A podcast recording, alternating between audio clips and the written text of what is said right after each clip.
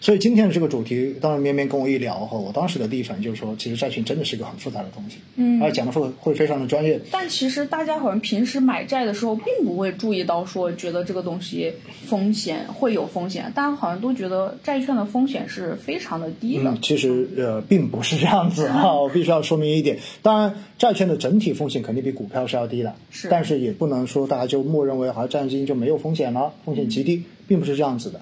其实信用下沉哈、就是取决于什么呢？大家记住一点，因为根据信用风险的高低，那么往往的话呢，呃，市场上面会对债券会有一个信用的评级。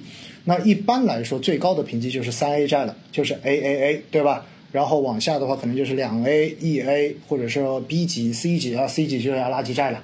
那这种时候呢，你会发现信用越高，那么相对而言，它的票息就会越低。这个应该可以理解哈，因为它还钱信的用高，我还钱的可能性也大。对，其实就是风险越低，那么你的回报也就越低嘛，对不对？是但是如果我现在信用很差，我到处都借不到钱，那我就只能把利息提高，啊拼命地你才愿意加钱对，你才愿意借给我。所以呢，它会有一个信用等级的划分，而下沉就非常的形象，那就是从高到低。你要下沉的意思是什么意思？那么就是你买的这个债券的信用等级越来越低越来越低，对不对？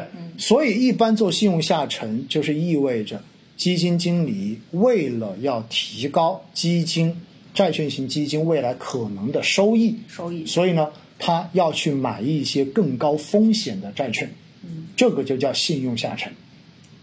那信用下沉这个事情，大家觉得值不值得做呢？大家想想看，其实呢，并不是所有信用评级低的公司都一定有很大的风险，是同意吗？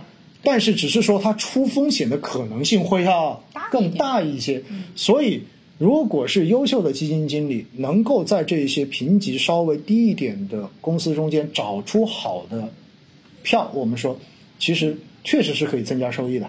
因此，信用下沉算是债券型基金一种投资策略。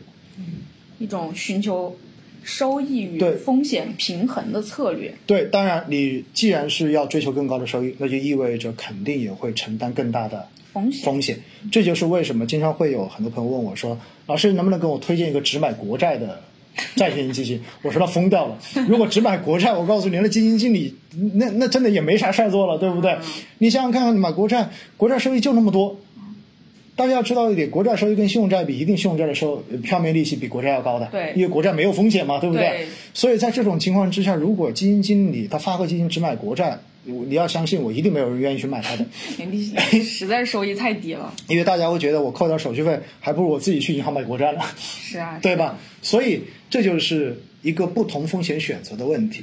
嗯嗯，B E N E 啊，他说到了很重要的一句话，我觉得非常专业。嗯，信用下沉好比拉长久期，这里就涉及到另外一个词，嗯久期。对，九七这也是一个投资债的九期是什么呢？常九会提期大家记住了，九期是呃指债券型基金所所持有的所有债券的平均到期日。平均到期是啥意思？我们知道债券有不同的时长，到是对吧？有些都很短，比如说三十天的，对吧？也有可能是半年到期的，有可能一年到期，有可能十年到期的。是那么九期的概念就是我所持有的所有债券，它的平均的到期日到底是多长？嗯那么这个叫九期。那九期有什么用呢？你想想看看，如果我现在找你借钱，嗯我说我就借一个月，跟我找你借钱，我说我要借一年，那你觉得利息会一样吗？肯定不一样啊！如果借一个月的话，那那这个东西很快就还给我了，我只损失了一个月流动性，对所以我要求支付的对价要低一点。嗯对不对？所以到期时间越短，嗯，一般来说票面利息就会越低。而回过头来，如果找你借一年，那肯定哇，这个时候你就要考虑我要损失一年的流动性，是嗯那我要更高的回报。所以时间越长，那么它的票面利息就会越高。越高。因此，大家就记住了，久期越长，预期回报越高。嗯，一定是这样子的。你想，我找你借十年的钱，那是不是意味着这个利息肯定要更高一些，对吧？所以久期越长，肯定预期收益就会来的越高一些。但是，问题来了，嗯，我说借一个月就还给你，是不是你会觉得心里面很安定啊？是因为这一个月至少你不会跑了，对不对？对但是我说我找你借一笔钱，借十年，你可能会想，十年，十年我都不在这儿。 对啊，十年到底我上哪去找你去？所以大家就发现一点哈，这就会存在一个问题，到期时间越长，其实你要承担的风险也就会越高，越高，嗯，是不是这样子的？所以到最后你又发现了，因为久期越长，所以预期收益越高，但是你的风险也会越高，风险跟收益永远是成正比成正比的。因此，我要告诉大家一点，久期策略在债券型基金投资中间也是非常重要的一个策略，那就是到底什么时候我要拉长久期，什么时候我要把我的久期变短。嗯其实这是取决于基金经理主动对于市场的判断。如果要拉长久期，那一般是为了要提升收益，它的一个收益率，嗯所以我才会拉长。但是拉长久期的风险在于什么？大家记住了，好像我经常会举一个例子啊，就好像我们走钢丝，嗯如果这个钢丝只有这么长，从我们这一端到这个桌子的那一端，也就一米长，对不对？那现在要勉勉你踩钢丝从这边走到那边，是敢不敢走？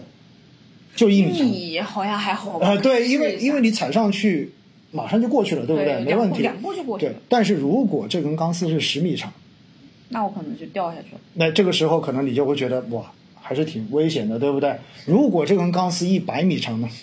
那肯定就挂了。所以大家就记住一点，你会发现九七就跟这根钢丝一样，它越短，其实它晃动的就越小；你如果越长，它晃动的就会越大，是不是这么个逻辑？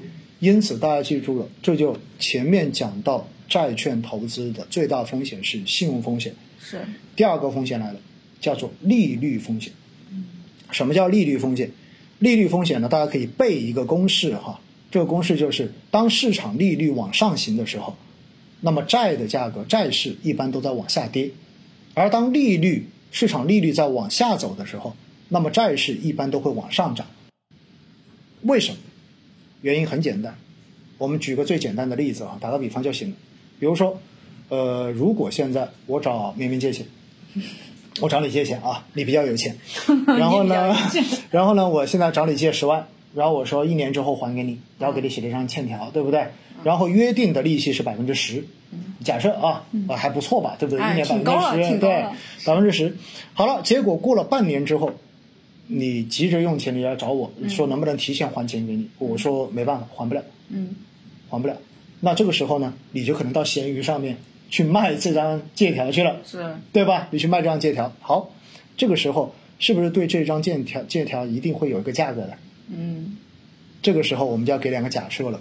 在一年前我找你借，在半年前我找你借钱的时候，当时的国债收益率是百分之三，也就意味着其实你只获得了百分之七的超额收益，是，是这个是这个意思吧？嗯所以实际上这个呃债券这个时候的价格就按照百分之七来定价的，但是过了半年之后，可能这个时候国债利率已经下降了，从百分之三已经降到百分之一了。那你想想看，这张债券这个时候是会变得更值钱呢，还是会更不值钱呢？更值钱。更值钱。为什么？因为你多了百分之二的收益空间在了，对不对？对所以这个时候你去闲鱼卖，就一定能卖出更高的价格来。哦，这就是所谓的利率在往下行的时候，债券的价格会往上涨涨就是这么个意思。那反过头来，如果过了一年、过了半年之后，结果这个国债收益率已经从百分之三涨到了百分之五，那这个时候你这张债券肯定是跌价的。对，为什么？因为你的超额收益从百分之七降到只有百分之五五了，所以大家就记住一点了：市场利率往上，债券就往下跌；而市场利率往下，债券就会往上往上涨涨。为什么要在这里讲这个？久期越长的债券受影响越大。就是如果现在市场利率在往上走，那么所有债券都在跌，对不对？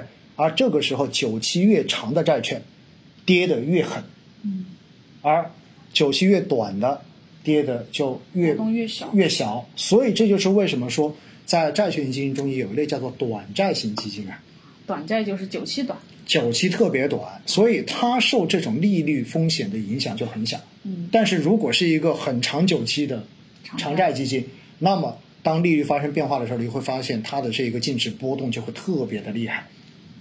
这就是为什么平时我们说哈，实际上我告诉大家，货币型基金，如果硬要说本质上面来说，因为它投资的是三百呃最长不超过三百九十七天的短期流动性工具，对实际上就是短融这些也是它投资的范围。它相当于是一个比短债基金久期更短的基金。它其实也算某种意义上的债基。对，所以在这种情况之下，你会发现我们为什么会认为货币型基金基本上等于没有风险，对不对？或者说风险极小，不能说没有风险哈。我们必须要强调它是有风险的，但是呢，风险是最小的。那再往上一点呢，就应该是短债型基金。是，短债型基金，这就是我经常跟大家说，我说如果你是随时要花的钱，那么你就放货币型基金；你如果是三个月之后要花的钱，或者半年要花的钱，那么你放个短债基金，其实呃有可能它的收益会比货币货币息要要高高一一些，而且的话呢，也不用承担过多的这种风险。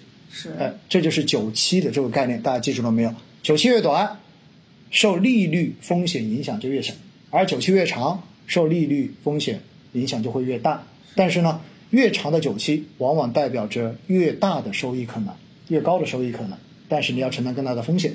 而久期越短，相对而言呢，它的风险就会变得越小一些，但是收益的可能性也同步在降低。